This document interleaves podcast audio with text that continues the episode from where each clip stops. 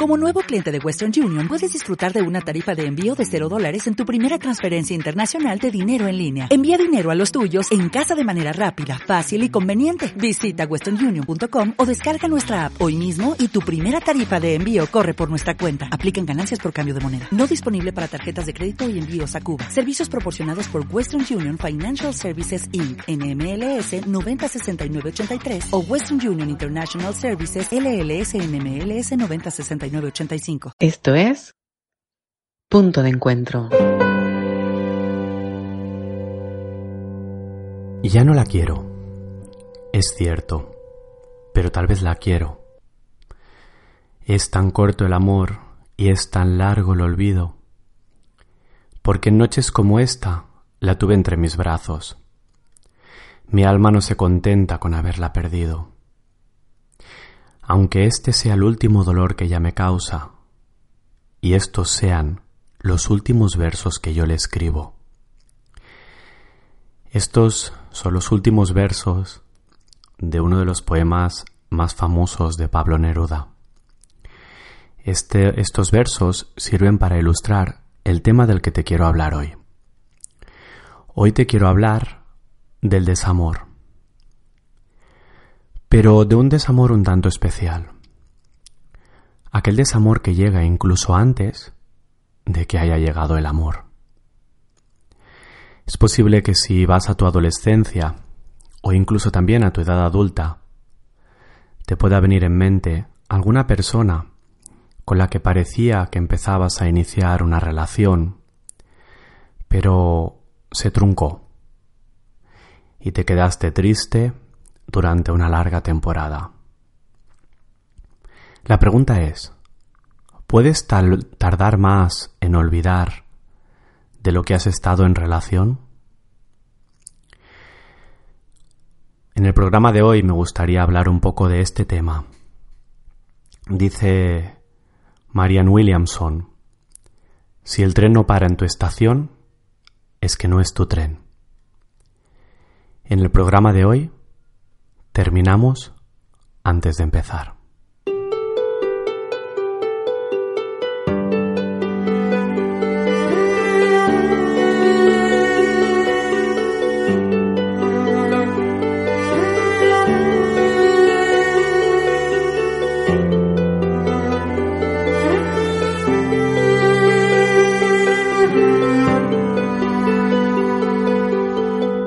Punto de encuentro Isaac Palomares.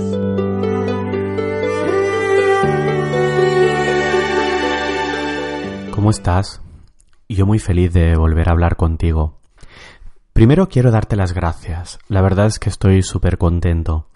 El primer programa llegó a mucha gente, más de la que yo me pensaba, y estoy feliz también de las cosas bonitas que me dijisteis. Porque al final la pretensión con este podcast no es hacer un podcast comercial o no es hacer un podcast que llegue a mucha gente, sino poder hacer aquel podcast que a mí me gustaría escuchar. Y que encima me encuentre con que haya mucha gente a la que también le interese este tipo de podcast más íntimo, más cercano, en el que el tiempo no es importante, pues me halaga, me motiva y me pone feliz. La periodicidad, como ya os dije, va a ser un tanto improvisada, en función de que pueda hablar, me apetezca y tenga cosas que contaros. Como te he dicho al inicio del programa, hoy vamos a, tocar, un tema que me parece tierno a la vez que genera mucho, mucha tristeza y mucho dolor. Aquellas relaciones que no acaban de arrancar, que no acaban de empezar, sin embargo, dejan cierta tristeza a la persona que las vive, como si hubiese sido una relación enorme, una relación larguísima. Son relaciones fugaces, más fugaces que las propias estrellas, y que a veces dejan cicatrices, cicatrices muy profundas. Pero no creo que sean cicatrices por la propia relación, sino por las expectativas que se crearon. Son relaciones cuya pena sumerge a los protagonistas en un drama que en muchas ocasiones, como he dicho, dura más que la propia relación. Es un tema muy habitual, sobre todo en la adolescencia, en la adultez joven, pero también puede suceder en cualquier momento de la vida. Y más aún ahora, en la sociedad en la que las relaciones están ligadas al amor y duran lo que el amor dura, eso provoca que muchas personas tengan más de una relación estable o duradera a lo largo de su vida y que sobre los 40 o 50 vuelvan a intentar tener nuevas relaciones y entonces vuelvan a vivir la intensidad del flechazo inicial. Sin embargo, no estoy hablando tanto de un desamor como tal. Estoy hablando de aquel desamor que llega en un espacio en el que no ha habido tiempo para que apareciese el amor. Sabemos que en todas las relaciones hay una primera etapa de enamoramiento y a continuación una etapa de amor más maduro. En el enamoramiento hay pasión, hay ganas de ver a la otra persona, pero hay poca realidad, sobre todo hay idealización. ¿Qué pasa cuando una relación se acaba en ese momento? En el momento en que yo aún no he empezado a ver a la otra persona, sino que solo veo aquello que quiero ver en la otra persona. En ese momento yo estoy idealizando, estoy generando en la otra persona todo aquello que quiero que sea. Claro, al truncarse la relación antes de empezar a ver la otra persona, se trunca también antes de poder darme cuenta que la otra persona tiene defectos. Entonces yo construyo una relación interna, imagino, creo, genero la mejor de las relaciones. Y lo hago proyectándolo en la persona que tengo enfrente. Como no me ha dado tiempo a conocer los defectos de esa persona, voy a creer que si la relación hubiese continuado hubiese sido tan maravillosa como yo la planeaba. Sin embargo, no lo sabemos y lo más probable es que, como en todas las relaciones del mundo, hubiesen surgido problemas. Yo tengo una teoría, y es que el duelo no puede ser más largo que la propia relación. Ya que entonces estaremos tristes no por perder lo vivido, sino por perder lo no vivido, lo imaginado, lo idealizado. Y allí es donde empieza el problema porque nada ni nadie va a poder competir con una relación que no se ha llegado a materializar. Nada ni nadie va a poder competir con una relación que acabó justo antes de que te dieras cuenta que a la otra persona le olían los pies. Lo que duele al finalizar estas relaciones fugaces no es la ausencia de la persona que has creído amar. Lo que se rompe son todas esas creencias asociadas a las expectativas de futuro. Yo pensaba que esta vez sí. Yo creía que con esta persona sí. Entonces te animaría a que observases algunos aspectos. En primer lugar, ¿qué se te ha roto allí? Quizá esa persona te estaba entendiendo como nunca antes te ha entendido nadie. Es fácil poner toda la atención en la escucha en las primeras semanas. Pero ¿qué pasa cuando cada uno recupera su vida? Quizá has descubierto un goce sexual por primera vez que no habías sentido con nadie más. Es fácil también, al inicio, que haya un goce sexual. Hay muchas hormonas y mucha química preparada para ello. Tal vez no estabas esperando nada y crees que nada más vas a poder seguir esperando si esta relación no funciona. Obsérvate a ti, pon el foco en ti porque lo que se ha roto va más allá de la otra persona y de la relación. Tiene que ver con lo que tú estabas viviendo en esa relación. animo a que si estás sumergida o sumergido en este tipo de duelo, busques también los defectos de esa persona. Es posible que en tan poco tiempo no hayas podido descubrir aquellos defectos. Quizá te puede servir hacer una lista para desidealizar a la otra persona, con aquellas cosas que te gustaban, pero también acompañada con aquellos defectos o aquellas cosas que se te hacían difíciles.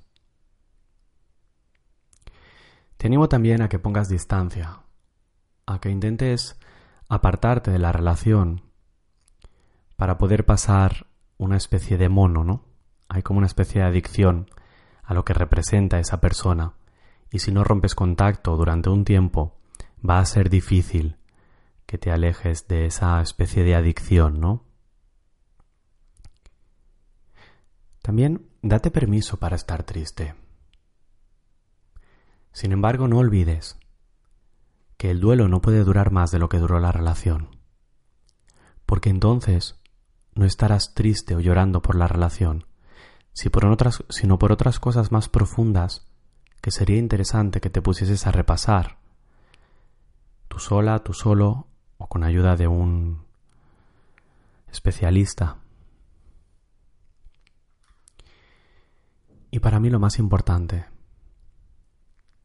no olvides que la otra persona solo fue un activador, que lo que has sentido es tuyo, lo puedes volver a sentir, que si es la primera vez en tu vida que has sentido esto, estate contento o contenta, porque algo ha cambiado en ti. No es la otra persona la que lo ha hecho cambiar. La otra persona solo fue un vehículo para que tú te dieses cuenta que estabas preparado para sentir nuevas cosas. Entonces no te olvides que la otra persona solo fue el activador.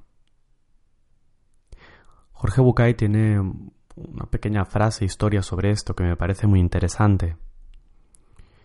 Dice,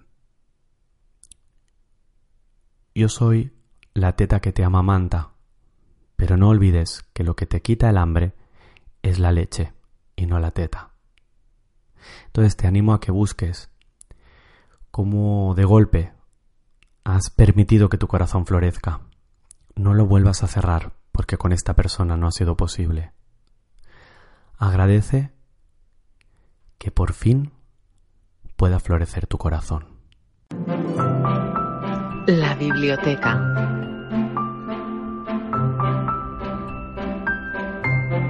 Libro que te voy a recomendar hoy se llama Todo no terminó.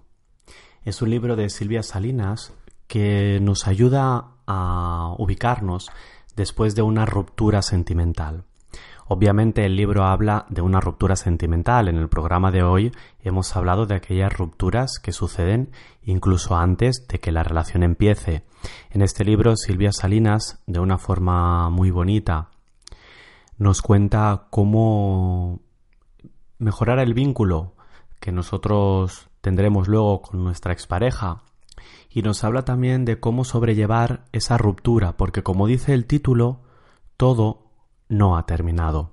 Empieza una nueva vida y empieza una nueva manera de relacionarte con el mundo, que ya no es a través de esa relación de pareja, sino que es a través de mucha más autonomía que recuperas. Me gustaría destacar una frase muy bonita que Silvia Salinas dice en este libro, En todo no terminó, que es Lograr que este vínculo sea bueno, lo mejor posible, no es un regalo para el otro, sino una profunda necesidad propia. Estar bien con el otro, no para el otro, sino para mí mismo. Botella al mar. Ojalá puedas sentir cada vínculo que estableces, por muy breve que sea, como un espacio de aprendizaje para sentirte más cerca de ti.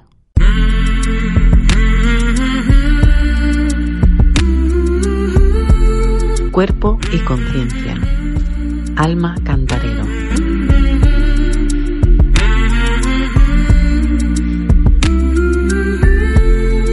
Me gustaría hablarte de las corazas musculares. Cuando oímos hablar de corazas, rápidamente se nos activan todas las alertas, porque una coraza es algo que duro que, que nos aísla. Pero yo le, te, voy a hacer una mirada de reconciliación con las corazas. Eh, una coraza también es algo que nos protege. Si miras tu cuerpo, si observas tu cuerpo, hay una gran coraza eh, en tu caja torácica. Qué curioso que en este lugar haya como esa armadura o esa jaula. Bueno, es que ahí está lo más preciado, nuestro corazón, nuestros pulmones. Es esa estructura que nos sostiene erguidos, toda la musculatura del transverso, el psoas y el diafragma, son los pilares que están por debajo de nuestra caja torácica y nos mantienen erguidos y expuestos a la vida. Así, una coraza no es solo algo negativo, ni muchísimo menos. Es algo muy valioso y imprescindible en nuestra vida. Eh, las corazas en el ser humano se representan fácilmente en nuestras estructuras musculares y en la actualidad parece que estamos muy llenos porque tenemos muchas contracturas. Así yo te propongo mm, que tomes conciencia de cómo está tu cuerpo, si está acorazado o expandido. Evita el juicio. Eh, yo creo que hay que desarrollar un testigo interno que nos ayude a observar nuestro propio cuerpo pues como es un testigo, sin decir nada, simplemente observando. Así, mm, desde el cuerpo nos movemos y desde nuestra propia conciencia o testigo nos reconocemos. A medida que vamos avanzando en el trabajo corporal, cada vez tenemos que hacer menos esfuerzo para darnos cuenta de cómo está nuestro cuerpo, como para registrar el estado de nuestro cuerpo. Y a la vez vamos aprendiendo a que su expresividad sea lo más fluida posible. Aún así, van a suceder mil situaciones a lo largo de tu vida, a lo largo del día en el que va, en las que se van a activar tus corazas. Porque solo que yo ahora alzase un poquito más la voz o se cerrase una puerta de golpe, tu cuerpo se encogería y ya habríamos instalado una coraza. El ejercicio está luego en desactivarlas, en romperlas. A mí no me gusta usar la palabra romper porque parece que hay que hacer mucho esfuerzo. Jamás una coraza corporal se va a romper desde la fuerza, porque el músculo, su idioma es que cuanto más fuerza, más me encojo cuanto más eh, respeto, cuanta más eh, comprensión, más me flexibilizo. Y, solo tiene esas dos respuestas nuestro cuerpo, nuestra musculatura, la de expansión y contracción. Nada más, no hay que darle más vueltas. Entonces yo te propongo que observes y descubras dónde está tu cuerpo encogido y que respires esa sensación de dureza y descubras qué, mm, qué puedes hacer, ¿no? porque cuanto más endurecido tenemos una zona del cuerpo, más la ignoramos. Porque un músculo rígido nos impide sentir. Y se crea esa paradoja ¿no? de que lo que nos va a hacer ablandarnos es sentir y, y respirar. Y en cambio lo que sucede es que cuanto más duro, menos siento e incluso más incapacidad tengo de respirar. Las corazas musculares eh, además están muy vinculadas a nuestra gran coraza, que es nuestro ego, nuestro carácter. Yo también te propongo que te reconcilies con esta coraza. En la experiencia, en mi propia experiencia y en la experiencia del yoga, sucede algo muy bonito, que empiezas a trabajar con el cuerpo, a deshacer corazas musculares y descubres que tienes que hacer algo por tu carácter, que te tienes que eh, aliar con esa gran coraza, porque si no estamos todo el tiempo esquivando su expresividad y lo que sucede es que nuestro cuerpo cada vez está más cerrado y más encogido. En el autoconocimiento y en el descubrir quiénes somos, em, se crea ese vínculo bonito y se refleja en la expresividad corporal como un estar tranquilo ¿no? con uno mismo. No tengo que esconder nada de mí porque ya sé quién soy. Y aquello que no me gusta tanto, quizás puedo ver cómo eh, llevarlo a la luz, cómo transformarlo. Y así se va transformando mi expresividad, incluso mi manera de hablar, mi manera de moverme, mi manera de andar. Haz ese trabajo, Descubre cómo tu coraza muscular está vinculada a tu coraza de personalidad y cómo el trabajo con ablandar la coraza muscular te va a llevar a ablandar, a, aliarte con tu coraza de personalidad y llevarla a un estado de, luz y no de oscuridad, de, de no expresarla. Te invito a ello. Quedamos en punto de encuentro. Y hasta aquí el programa de hoy. Nos oímos en el próximo capítulo. Ojalá que las horas que te queden de día sean bonitas.